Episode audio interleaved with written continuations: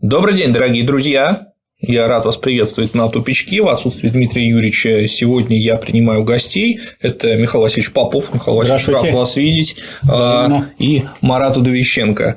А, Михаил Васильевич – доктор философских наук, частый гость э, нашей студии. А Марат у нас впервые. А, Марат – редактор книги из серии «Свободное время. Основное в ленинизме». Том 1 «Ленинизм и либерализм».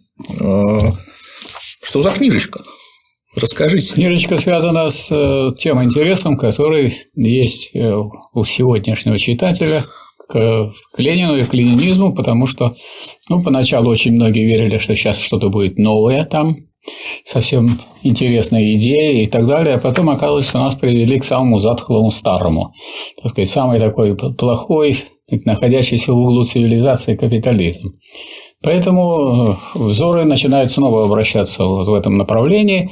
Мы это чувствуем вот с Маратом Сергеевичем, потому что мы затеяли обсуждение 45 томов Ленина. И целый год обсуждали. Раз в неделю мы обсуждали том по тому. Ну, за, по некоторым томам э, пришлось нам два или три раза обсуждать. Сразу не получалось, потому что есть серьезная работа. Но вот на сегодняшний день это обсуждение завершено на канале, который вот ведет Марат Сергеевич Удовиченко и называется который «Академия смыслов Лоббио». Можно эти все материалы обсуждения посмотреть. Одновременно идет распечатка в электронной форме. Вот 12 уже обсуждений э, вывешено в интернете, 13 вот я сейчас редактирую, и тоже завтра, я думаю, будет вывешено.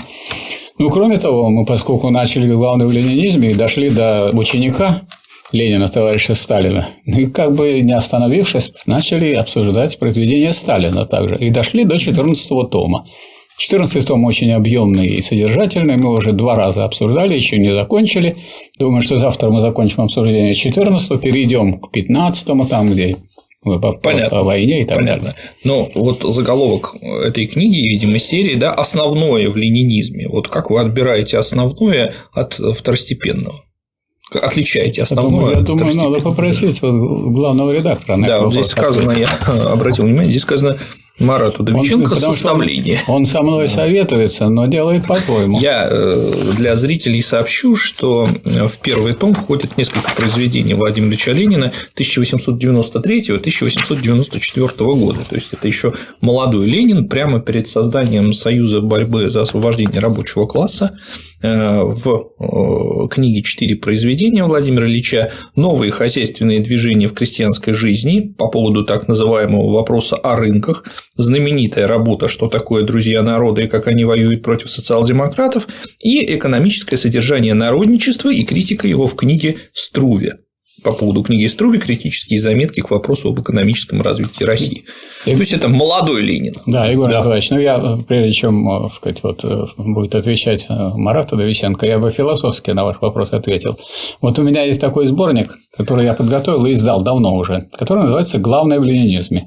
Ну, а главное, то есть надо взять такое самое яркое, самое яркое, самое бьющее, это одна книжечка, и она несколько изданий выдержала и сыграла свою так сказать, роль. И до сих пор она пользуется популярностью и прочим. Когда мы говорим об основном, то надо ну, взять две категории философских основания, основания и основанные. Понятно, что не все входит в основание, а в ленинизм входит и основание, и основанное. Так, значит, если вы поймете, что такое основное, и возьмете основное, то, на чем держатся другие статьи, работы, ну, скажем, на книге в третьем томе, э, в которой называется «Развитие капитализма в России». Вообще весь взгляд на Россию, на российскую революцию основывается, поэтому, значит, эта работа вообще целиком войдет. То есть попытка делается такая очень хорошая, творческая, выделить основное, чтобы э, люди э, отчасти читали, отчасти сами додумывались до того, а что на этом основывается. Это очень важно, чтобы это не было такое вот заучивание и повторение. По принципу я прочитал и повторяю бездумно. У меня все просто получилось. Э, мы довольно давно знакомы с Михаилом Васильевичем и начинали с того, что затеяли беседы по диалектике.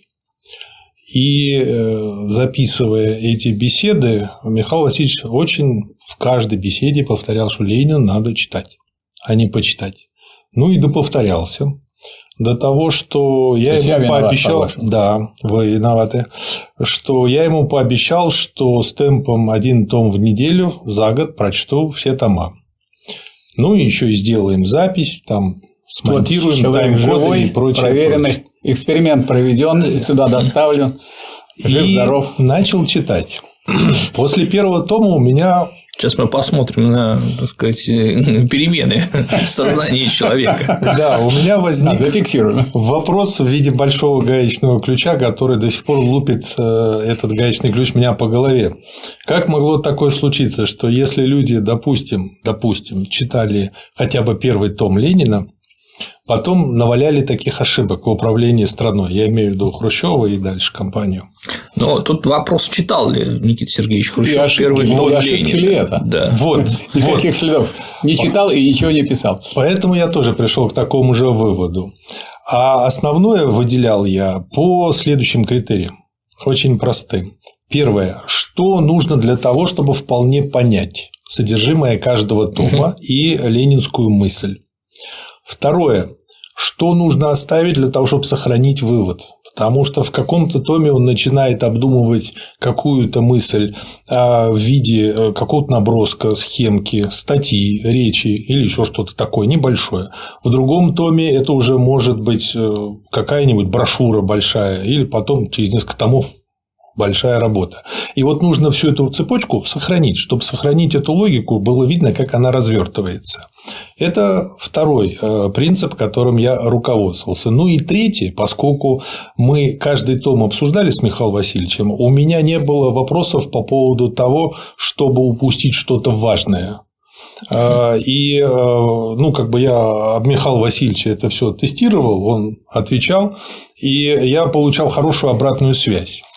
И поэтому здесь в каждом томе э, мы сохраняем именно основное. То есть э, для глубокого изучения ленинизма этого достаточно вполне. Мало того, может быть даже с запасом. Но главный плюс не в этом, а главный плюс в том, что я теперь так же, как Михаил Васильевич, заразился повторением фразы, что нужно а, читать именно последовательно. Получается диалектический подход к изучению. Во-первых, он простой, и ты, ну вот как у казаков было принято, жеребенок и казак маленький растут вместе. И здесь точно так же ты растешь вместе с Лениным. Ему тут 22, 23, 24 года, когда он это все писал. Поэтому практически любой взрослый человек может начать изучение с этого. Язык чрезвычайно простой. А объясняется все тоже очень просто. И вот так вот растешь и совершаешь вместе с Лениным и какие-то неточности и ошибки тоже, но потом он выправляет их, и ты выправляешь их тоже. Получается, благодаря Ленину ты э, растешь именно вот в строгом научном направлении. Я бы добавил Поэтому чуть-чуть. Так. так. По этому поводу, что тут нужен был не обществовед вроде меня, а я тоже не, не, не первичный обществовед, я вообще-то по образованию математик. Кончил математико-механический факультет университета. И вы из этих... И я занял, я начал заниматься изучением Ленина, потому что мне, так сказать, полемизировал с партийным руководством. Мне все время указывали, что вы что-то не то делаете, не так, и я решил разобраться, а как. Вот, но э, как большинство, конечно, наших товарищей не занимаются изучением там, общественных наук. Ну, народ наш. Народ занимается чем-то другим. Поэтому в этом смысле Марат Сергеевич человек из народа, он, так сказать, представитель совершенно не гуманитарной специальности, угу. в отличие от нас с вами. Ну, я тоже инженер. Ну, что же? Как и вы. Вы инженер. Я не инженер. Математик. Да это было, я, как говорится, это студентом я был, давно уже не математик. Второе, что для меня очень важно, вот, когда мы начали это издавать, ведь не сразу же пришла мысль издавать именно книгу, потому что сейчас мало кто именно читает. Но э, я понял, что даже когда монтируешь все это, а ведь как получалось, я прочту, составлю план, обсудим с Михаилом Васильевичем, запишем это все дело, потом опять все это монтирую, потом, когда это выкладывается на YouTube, делаю тайм-коды. То есть 5 или 6 раз ты это все прослушиваешь в том или ином угу. виде. На слух очень мало остается в голове, к сожалению. Хм. Нужно обязательно делать какой-то конспект, лучше всего на самой книжке. Потому что это экономит и время, и потом, когда открываешь книжку, опять видишь свои пометки, это здорово. Поэтому, кстати, место для записи есть в книжке, и бумага подобранная такая, чтобы удобно было простым карандашом делать пометки. Так вот, э, получается очень интересная вещь. Э, вот так вот читая, автоматически запоминаешь. То есть не делаешь никаких усилий, никак, ничего не нужно зубрить, все само укладывается в голову. И где-то, по-моему, на восьмом, что ли, томе или на девятом, я не помню, пришла мысль, собственно говоря, что нужно издать это как книгу. А потом, когда через какое-то время прочел Великий почин, угу. я не сразу понял, когда читал, почему это именно великий и великий почин. Он так назвал этот материал свой. А сейчас понимаю. Почему? Потому что, использовав те же принципы, что закладывал Ленин, Сталин а, при своей революционной деятельности, по тем же самым принципам мы создали группу, самоорганизовались в нее. В ней сейчас около 15 активных человек, которые от Новой Зеландии до Америки находятся, общаемся по интернету, и, собственно говоря, мы вместе ее издаем. То есть моя функция здесь собрать материал. А они вычитывают, потому что в тех материалах, что есть в интернете, ну, частый вопрос, а зачем, если есть уже в интернете? То есть бесплатный труд используете? Да, да, бесплатный труд, свободный труд. Кстати, поэтому и назвали свободное время. А, люди живут практически уже в каком-то коммунистическом движении. То есть это для нас наш великий почин, вот эта книга. И это нравится всем. Я заметил где-то на пятой-шестой встрече, по субботам у нас Zoom проходит, а многие стали говорить, что живут от субботы до субботы. И вот это самое главное. У людей появляются новые идеи, начинают открывать свои каналы. Появились еще идеи по поводу того, что сделать бота по имени Ленин. И мы его тоже довольно скоро анонсируем, чтобы с ним можно было поговорить. Бот по имени Ленин. Ну, такое Звучит. А, рабочее название, хотя не очень верное, наверное. А, вот сейчас он наполняется цитатами и знаниями. Довольно прикольно уже можно с ним а, поговорить. Мобильное приложение будет. То есть разные э, форматы будут у этой книги. То есть мы э, пытаемся охватить с разных сторон. Далее есть группа Вектора достаточно известные. У них есть свои кружки. Молодые ребята. Молодые ребята. Да, Илья они, Ярский, он ко мне приходил. Да, они взялись за озвучивание вот этого. То есть я им отправил уже откорректированный материал, и они сейчас делают аудиоверсию этой книжки. Как только сделают, тоже сразу проанонсируем. То есть со всех сторон э, как бы обложили всех, кто хочет изучать ленинизм, им будет тяжело уже как-то оправдаться, что они его не изучают. Ну, а кто-то останется, кто продолжает строить капитализм. Ну, Еще в обществе. Да, Но уже мало. Пожалуйста.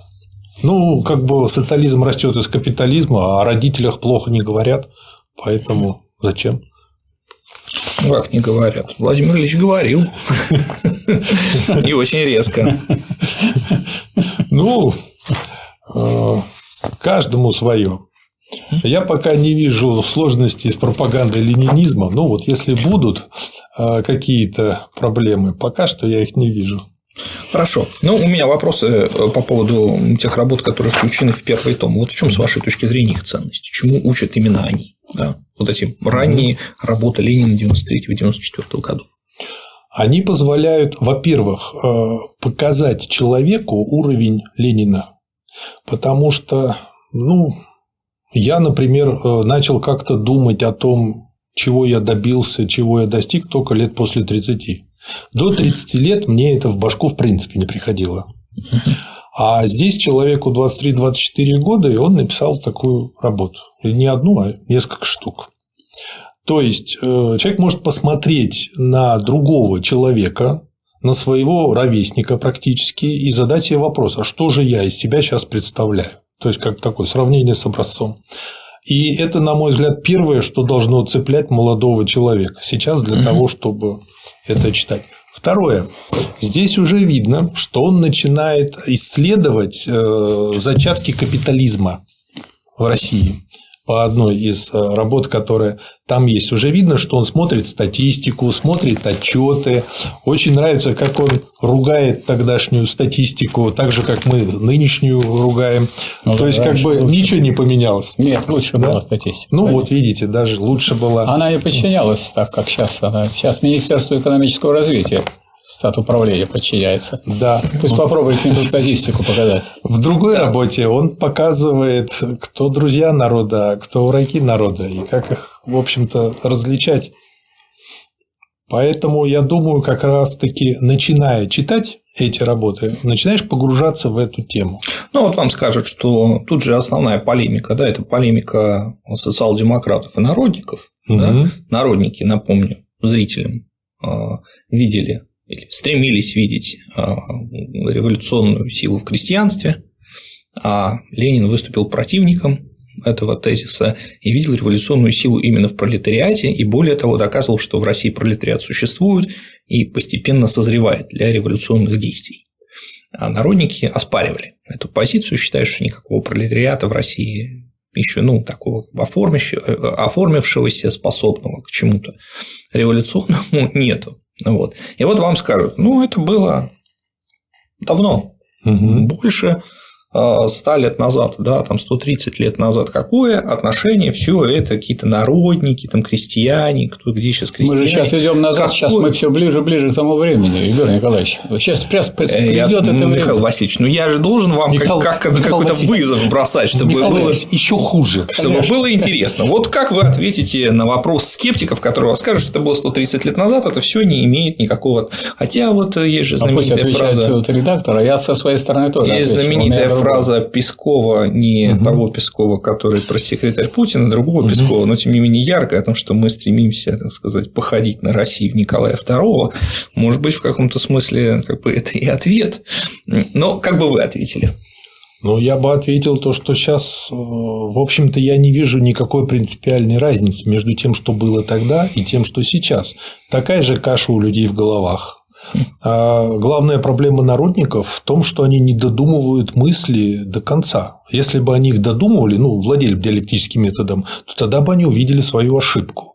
А основная проблема в том, что она у них обрывается в какой-то момент. И вот именно из-за этого обрыва они потом начинают фантазировать и делают неверные выводы. Ленин это хорошо показывает. Это во-первых. То есть видно его очень четкая, ну, вот мне нравится такая стальная логика, хотя слово не очень удачное для логики, э, подходящее. Это первое. Второй момент. Ведь сейчас, э, помимо того, что каша в головах, многие, например, считают, что программисты – это современный пролетариат. И если применить э, анализ марксистский, получается, что они как раз-таки больше похожи на крестьян, мелких, у которых одна-две коровки, один-два компьютера, и которые арендуют на делу помещик, арендуют сервер, и они вот так вот каждый пытаются выжить сами по себе. То есть к пролетариям они-то отношения никакого не имеют, программисты. И начинаешь задавать вопрос, а почему Ленин так уцепился э, не сразу, но постепенно за именно фабрично-заводских, почему он к ним пришел? И получается, что, во-первых, у них есть быт определенный. Во-вторых, эти люди, фабрично-заводские, они не просто понимают, что нужно вместе работать коллективно, а они понимают, что без коллективной работы просто не будет никакого результата. И они понимают, с одной стороны, важность хорошего специалиста, каждого на своем месте, а с другой стороны и важность совместного скоординированного труда.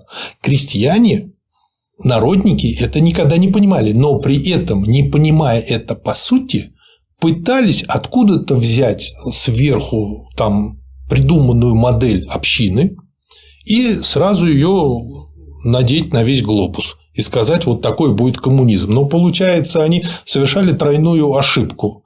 И по этой причине, благодаря вот этим работам, уже начинаешь видеть эти ошибки. Я почему тогда и сказал, что у меня начала мысль бить гаечным ключом по голове. Именно по этой причине, потому что здесь очень все хорошо разобрано и показано. Я бы э, зашел еще совсем с другой стороны. Вот люди, очень многие, молодые сейчас, с которыми мы общаемся, многие хотели бы освоить ну, передовую общественную науку. уже многие знают, что в ней марксизме есть три источника и три составных части. Это марксистская политэкономия, это э, классическая немецкая философия, диалектика, и это научный социализм. При этом, опять же, всем хорошо известно, не думаю, что мы кому-то откроем сейчас открытие, сделаем, э, что э, кто что представляет. Так вот, если взять этих трех человек, Маркса, Энгельса и Ленина, то, конечно, Маркс, прежде всего, политэконом, при том, что он, разумеется, и в научном социализме разбирался, и, конечно, и философию он взял в основу. Энгельс, который очень ярко представлял э, научный социализм, безусловно. И в то же время он и политэконом был, он доделал два тома «Капитала Маркса». И он, конечно, э, историк, безусловно, взять его происхождение семьи частной собственности государства. Ну а кто вот из этой троицы воплотил в себе, так сказать, вот весь этот марксизм, про который можно было бы сказать, что он э, представляет собой воплощение единства вот этого самого философии, политэкономии, диалектического исторического материализма. Это Ленин. А если это Ленин, то как к нему подступиться? Ясное дело, вот я так понимаю еще и ваш вопрос, ну как вот вы собираетесь подобраться к тому, потому что как это все можно проглотить или как это можно освоить? Нет такого учебника и не может быть. То есть э, подход э, должен быть тут не только э, не только такой методологический, но и прежде всего исторический. Вот давайте проследим за историей становления Ленина, если вы хотите получить такое же образования. И такой же результат в смысле освоения трех моментов, потому что даже это не части. Слово части тоже как-то разрезает. Вот Энгельс говорил части лишь у трупа. Так очень резко говорил. Поэтому и Гегель говорил, что только в анатомическом театре вы можете видеть части. А здесь моменты, одно от другого, так сказать, зависит и переплетается. Вот э, такого рода произведений, фундаментальных, которых, ну, вот представьте себе, 100, 100 лет сказать, описано исторического развития страны и мира. Причем и мира, когда вы возьмете там Э, работу Ленина «Империализм как высшая стадия капитализма» и другие работы. Что поэтому хотели бы взяться, но как к этому подступиться? Так вот, есть такой ход, начните с простого. Начните с простого и поднимайтесь вместе с Лениным. Вот в этом смысл, я так понимаю, этого издания. Да. Поскольку можно, конечно, просто подниматься вместе с Лениным, взять 55 томов и вот эти первые 45 читать, ну, многие останавливаются перед этой громадой. Поэтому задачу, может быть, можно облегчить. Я думаю, что многие, конечно, будут не только основное читать, потом будут читать и Ленина, тем более, что некоторые произведения гениальных людей заслуживают того, чтобы их не только раз прочитали, два, и использовали, и применяли, потому что кому сейчас можно доверять? Вы сами понимаете, что сказать, каким-то официальным, так сказать, нынешним источникам доверять невозможно, брошены люди сами себе, и поэтому они в этой брошенности нуждаются в том, чтобы иметь твердую такую опору, и опору теоретическую, методологическую, историческую. Вот, поэтому вот, и не случайно мы здесь вот у известного историка оказались, товарища, который, значит, тут привечает Егора Николаевича, который как раз сейчас олицетворяет ту историю, которая не представляет собой какую-то проститутку, как, каких я наблюдал историков очень много вот в конце, так сказать, вот когда распадался уже Советский Союз. Даже трудно было найти человека, который бы дал рецензию хорошую на хорошее произведение, потому что они все примерялись вот к тому, что говорят власть имущие. Ну, а сейчас появились такие историки, как вот Егор Николаевич, который доверяет истине прежде всего, и, и если они с чем-то, так сказать, и, спорят, то они спорят с фактами в руках, а они, они пытаются прислониться к какой-то точке зрения, которую кто-то сказал там от начальства. Никакого такого пиетета тут нет. Вот спасибо, я хочу спасибо сказать, большое, Михаил Васильевич, за Так это просто правда, Егор Николаевич. Лестный для меня. Так он и есть, это, сказать, вы в этом себя Э, сами, так сказать, наверное, чувствуете. И это чувствуют и другие люди, которые ищут просто таких людей, такую опору и пример для себя. Это же ну, пример, конечно. слог у вас хороший. Вот. И я думаю, что именно вот такой подход здесь применен, потому что это вот некоторые ступеньки, по которым должны люди подняться, начать взлетать, а потом они уже полетят сами, не будут нас спрашивать, что им читать, как читать, у кого, вот как спорить. Члены и так группы далее. взлетают. Вот это нравится. А скажите мне, пожалуйста, вот я смотрю, здесь, э, я так понимаю, комментариев редакции нету. Э, какие комментарии? Ну, вы не делаете каких-то комментариев. К... Мы сами нет. Да, да, да. Нет, нет, тут только Ленин. Пусть сами комментируют да. люди. Единственное, что мы добавили, это тех, кто вычитал и откорректировал, э, просмотрел э, все тексты после каждой работы. Там вот три человека вычитал тот-то, проверил тот-то, сверстал тот-то. И в конце список всех кто участвовал в подготовке этого тома на последней странице. Тут все интересно, что это какой-то так получился народный э, проект. То есть люди да, коммунистический проект. Людям интересно. это делают, им это интересно, да. и они вот это понимают как свой какой-то долг том числе и исторических, что они э, чувствуют, что они не просто вот наблюдают, как все разрушается, а вот тут занимаются определенным созиданием. Причем созиданием, я так понимаю, душ человеческих. Потому что э, сказать, без Ленина, без опоры на вот, великую науку, без опоры на знания и без опоры на тех, кто побеждает, а не тех, кто проигрывает. Но сколько можно изучать тех, кто проиграл? Ну, вообще, да, это такая логичная постановка вопроса. То есть, э, вообще сам факт того, что в общем, Ленин победил и Сталин победил, да, да. Причем, э, что говорит интерес... о том, что надо как-то присмотреться к. И что интересно, вот посмотришь о Сталина, особенно когда в Туруханской ссылке, там, сям, а у него настроение вот, наступательное, у него не оборонительное настроение. Сейчас, говорит, мы там посидим, потом вернемся и продолжим. Потом опять попадем куда-нибудь в тюрьму. Из тюрьмы выйдем и продолжим. И Ленин посидел годик в тюрьме, и три годика посвятил развитию капитализма в России. Хорошо, что и будет во втором томе? Развитие капитализма, да? Точное название я не помню. Не, в третьем томе развития капитализма. Второй я не помню как. У нас просто у каждого тома индивидуальное название мы подбирали. Угу. Я плохо запоминаю, к сожалению, название. Была бы цифра, запомнил бы. То есть, кто будет вот изучать, тот запомнит. Да, да, да, да. Ну, это мы укажем. Э, будет 45 томов Э, чтобы каждый том э, соответствовал исходному тому, и легко будет проверить и увидеть, что там осталось. Да, и захотел человек почитать, он угу. более угу. широко и почитает. Да. Ну, то есть это такой экстракт из э, полного соответствия. Да, да, да. да, А экстракт и... это же сущность. Ну да. И специально сохраняем соответствие с 45 томами. Угу, угу. А потом издадим таким же макаром Сталину. Потом дальше пойдем. То есть мы начали делать хорошую полноценную Про власть ничего не говорит. библиотечку которая э, создает основание под э, все это. И по этой причине, опять же, основное в ленинизме. Ну а название группы «Свободное время» – это взято уже из дальнейшего развития, к которому тоже в издании придем, потому что были и работы Ельмеева, и Михаила Васильевича, и сейчас тоже уже написана и сдана в печать еще одна работа, называется «Время для развития», там как раз-таки про то, что такое свободное время и как его можно использовать как метрику, угу. в том числе и экономическую.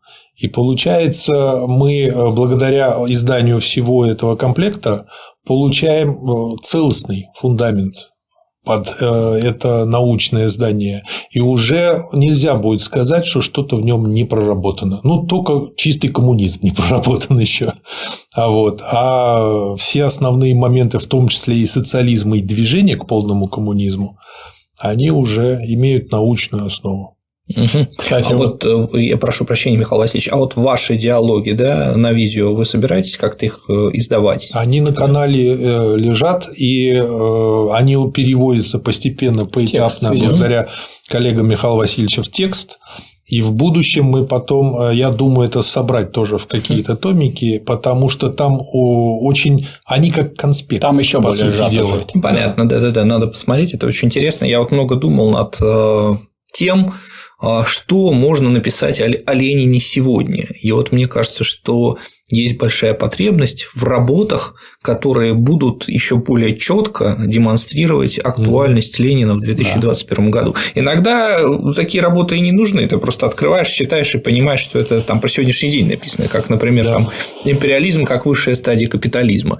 Но, может быть, это людям, которые все-таки интересуются вопросом, а люди, mm-hmm. которые вот просто решили э, впервые познакомиться с ленинскими сочинениями, это будет не так очевидно. И здесь нужен именно вот комментатор, который заострит, покажет, да, в чем актуальность Ленина, почему то, что он писал там, в 90, 1895 году или в 1916 году, это актуально и сегодня.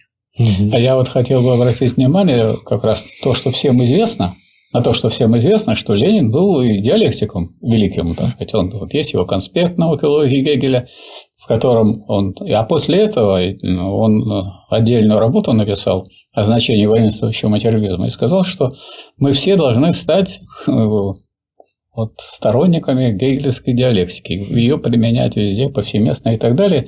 И я хочу привести один пример вот в связи с тем, о чем сейчас пошел, стал говорить Егор Николаевич. Ну вот про диктатуру пролетариата. Некоторые знают ее такое фронтальное, прямое определение из великого почина, что диктатура пролетариата означает, это научное, латинское, историко-философское выражение, означает то, что именно определенный класс, городские, фабрично-заводские, промышленные рабочие в состоянии руководить всей массой трудящихся и эксплуатируемых до полного уничтожения классов. Все тут правильно, определение правильное и так далее, надо запомнить. Ну, запомнить-то запомнили. А почему так вот легко получилось, что вот убрали эту диктатуру пролетариата и стало все разваливаться? А возьмем другое определение, которое э, Ленин дает в детской болезни левизны в коммунизме. Оно не звучит как определение, потому что это сущностное понятие. Это понятие связано с борьбой противоположностей. И говорит, диктатура пролетариата есть упорная борьба.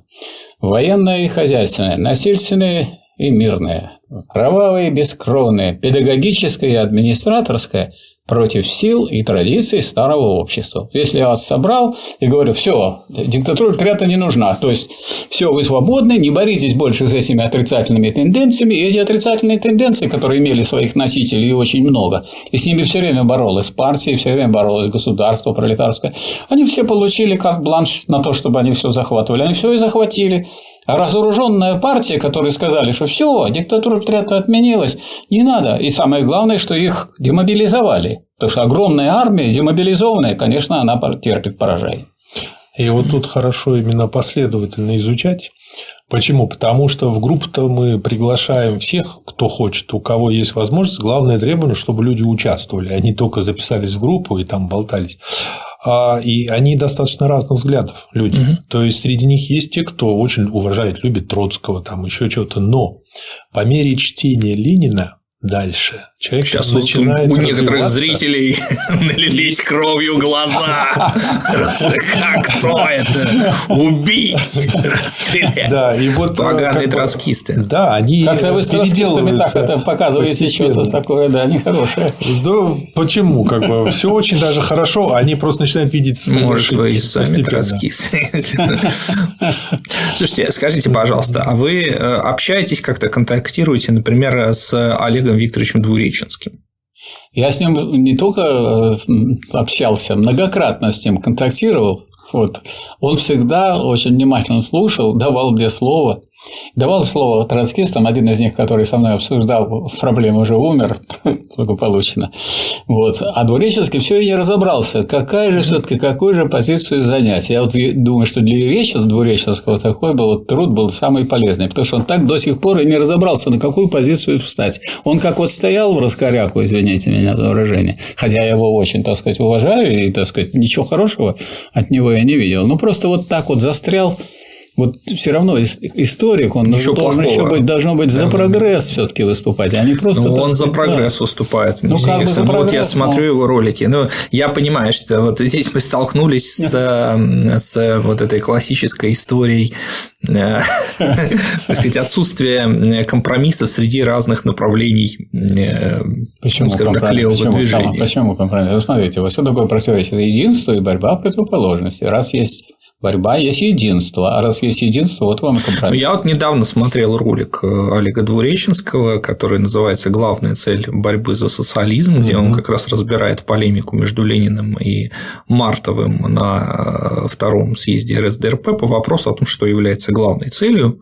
И вот он там указывает на достаточно значимое различие, что у Мартова это удовлетворение всех потребностей человека, а у Ленина удовлетворение потребностей людей для их дальнейшего развития. Вообще это было не у Мартова, это было у Плеханова в проекте программы. У Плеханова было. А Мартов сидел там и молчал. Его роль в разработке программы равна нулю. Вот. Причем Ленин прочитал, говорит, а что это? Такое могут и трессы дать удовлетворение всех потребностей. И, с другими и а надо обеспечение полного благосостояния и свободного всестороннего развития всех членов общества. А Плеханов большой ученый взял и включил. Так же было и с диктатурой пролетариата. Ленин один прекрасный день сказал, зачем нам эта диктатура? Он же тоже Ну, вот сразу. смотрите, да, друзья, Да, это же интереснейшие моменты для обсуждения. Да, Вроде это- такие это нюансы, было, да, это- да, да. Это вот все есть в собрании сочинений. Он говорит, зачем нам диктатура? Хватит нам руководящей роли. Плеханов, он же великий ученый, историк, взял это и выкинул. Потом а Ленин, а Ленин дотошный, он начал, значит, все это ковырять, разбирать. Приходит на следующее заседание комиссии по программе, а здесь же, говорит, была диктатура пролетариата.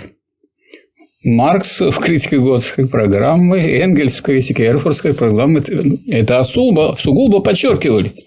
Плеханов говорит, раз и обратно вставил. И так большевистская партия появилась первой партией, у которой в программе появилась диктатура пролетариата. Мартов молчал при этом. Что касается Двуреченского, он грамотный вообще историк, и он занимается историческими вопросами. Я отношусь к нему с уважением. Но то, что я сказал, э, это отражает, так сказать, ну, некоторое мое впечатление, потому что он ничего, тем более он мне никогда ничего плохого не сделал, наоборот. Он сказать, давал мне слово и никогда мне сказать, не, рот не закрывал. Но он слушал и других. Странно было бы, если бы я потребовал, чтобы вы другим не давайте слово, только мне давайте. Вот это было бы смешно.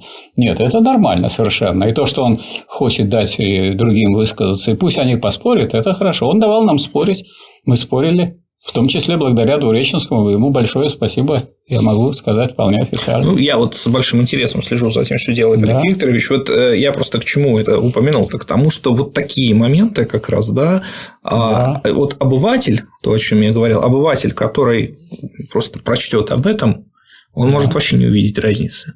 Ну, без Да, комментариев. точно Да. не О чем они вообще там спорят, там, э, Плеханов, Март, немцы какие-то там, вот это все. Но не дело в том, что люди э, тут вот не, в- не в отрицании пропадают, а они начинают некий созидательный процесс, а он связан с отрицанием, то есть со спором. То есть дискуссии и спор предполагается. Ну, вы считаете, что это не основа? Ну, покажите, что другое основное в ленинизме. Это, я думаю, что вполне подлежит рассмотрению и обсуждению. Есть один нюанс, который я, с которым я категорически не согласен у Двуреченского. Я не слежу за его творчеством. А, Мне очень нравится фильм «Коммунист». Ему он очень не понравился. Он его считает антикоммунистическим. И у меня сложилось стойкое ощущение, что он считает, что можно построить правильный коммунизм, пригласить туда людей и обучить их жить при правильном коммунизме. Я считаю, что это категорически неверный подход. Почему? Потому что коммунизм общий, и он строится по определению сообща.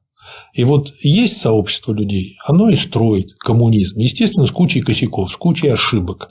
Но просто нужно научиться ошибки находить, исправлять их и двигаться дальше, но сообща.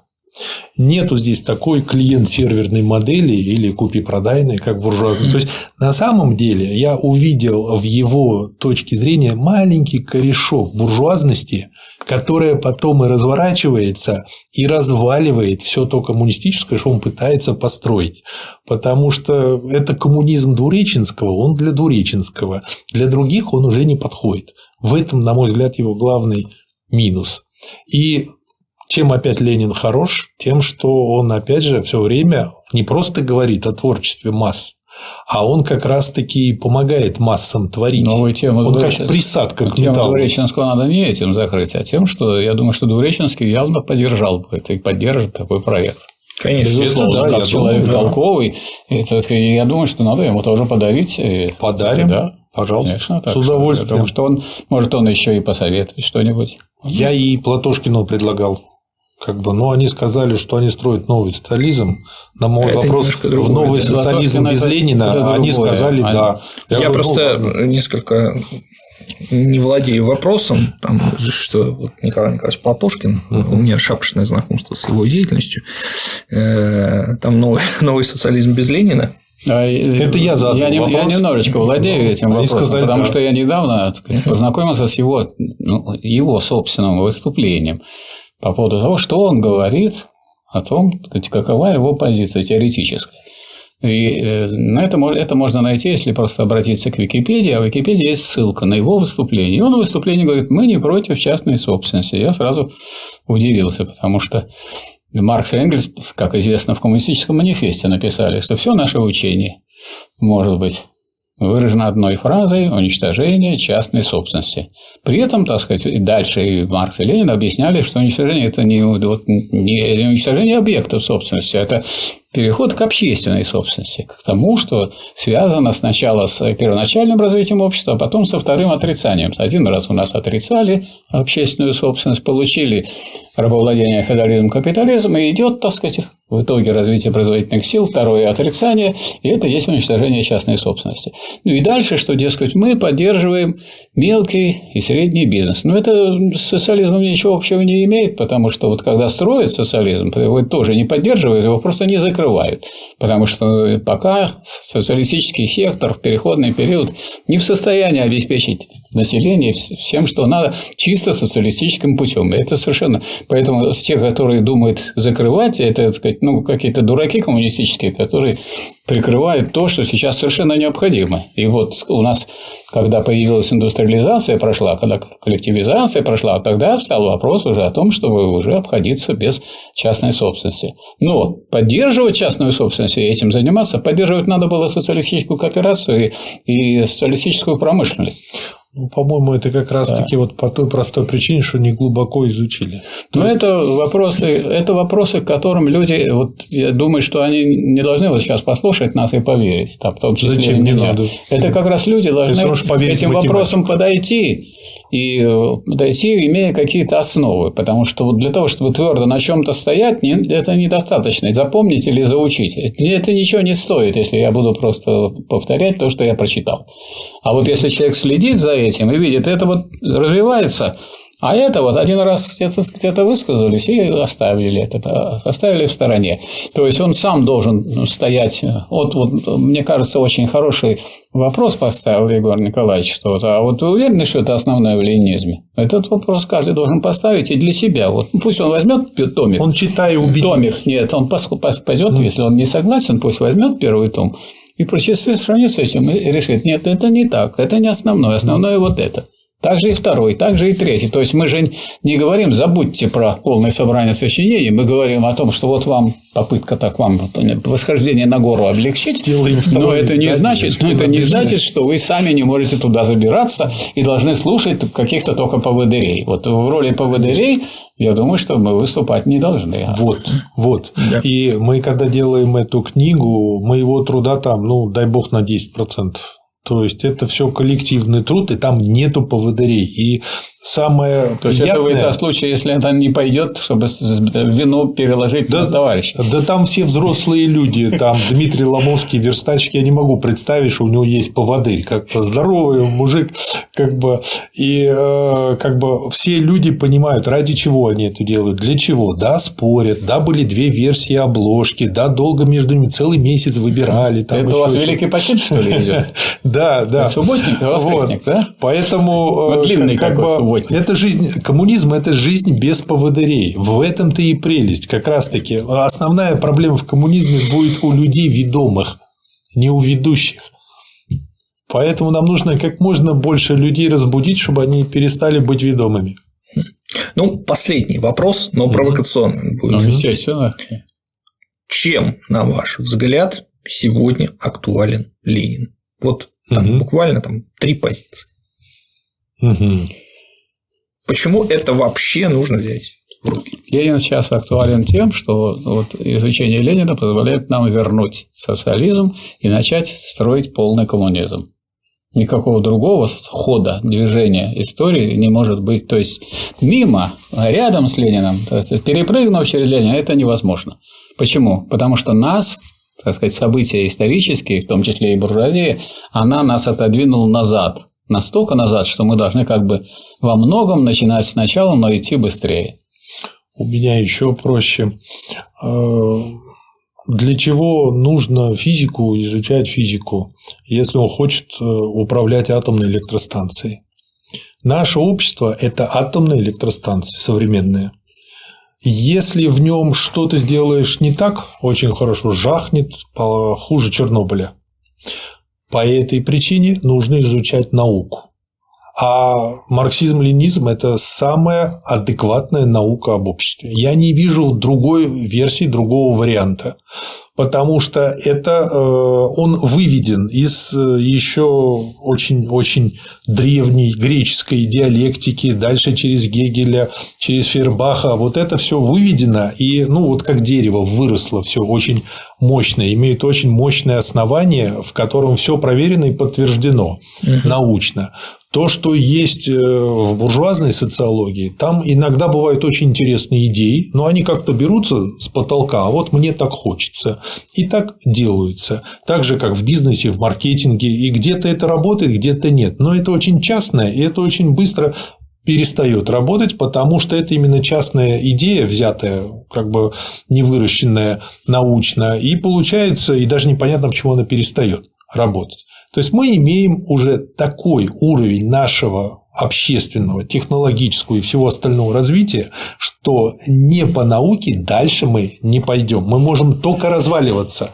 Нынешний кризис который показывает, что вроде бы куча неглупых людей. Я не считаю всех этих МВФовцев и прочих глупыми людьми. Они люди умные. Но что они творят? Они же не специально разваливают собственную систему, а она разваливается. И это лишнее доказательство того, что нужно обратиться, э, наконец, к математике, где все доказано, выучить эту математику и дальше доказывать новые теоремы. Ну, я бы еще добавил к этому, что э, мы э, еще иногда повторяем, что мы живем при капитализме. Надо это перестать повторять. Потому что у Ленина однозначно доказано, что мы живем в эпоху перехода капитализма к коммунизму. И на сегодняшний день миллиард с половиной, миллиард пятьсот миллионов человек живет в социалистических странах, причем в КНДР просто социализм есть полный. Полный социализм, но не полный коммунизм. Итого мы так сказать, находимся вот в таком мире, который представляет собой две системы. И если вы хотите понять вот то, та, ту систему, которая развивается быстрее и без кризисов, и планомерно, скажем, в Китае выполняет 14 пятилетний план, и это самая большая боль у Байдена. Он не хочет даже слушать про то, что там Россия, там какие-то проблемы, Украина, у него вот теперь проблема Китай. Они вышли на первое место. На первое место вышла страна, которая еще только строит социализм. И когда говорят, кризис охватил весь мир, уже нет такого кризиса давно, кризис охватил капиталистическую часть мира. Поэтому это говорит о том, что так надо послушать основателя всего этого дела Ленина, почитать и подумать. Да. Большое спасибо. Вам Друзья, спасибо. Вам. Основное в ленинизме, том 1 «Ленинизм и либерализм». Читайте, думайте. Спасибо. Спасибо, спасибо. большое. Очень приятно, Иван Николаевич. Взаимно. Взаимно.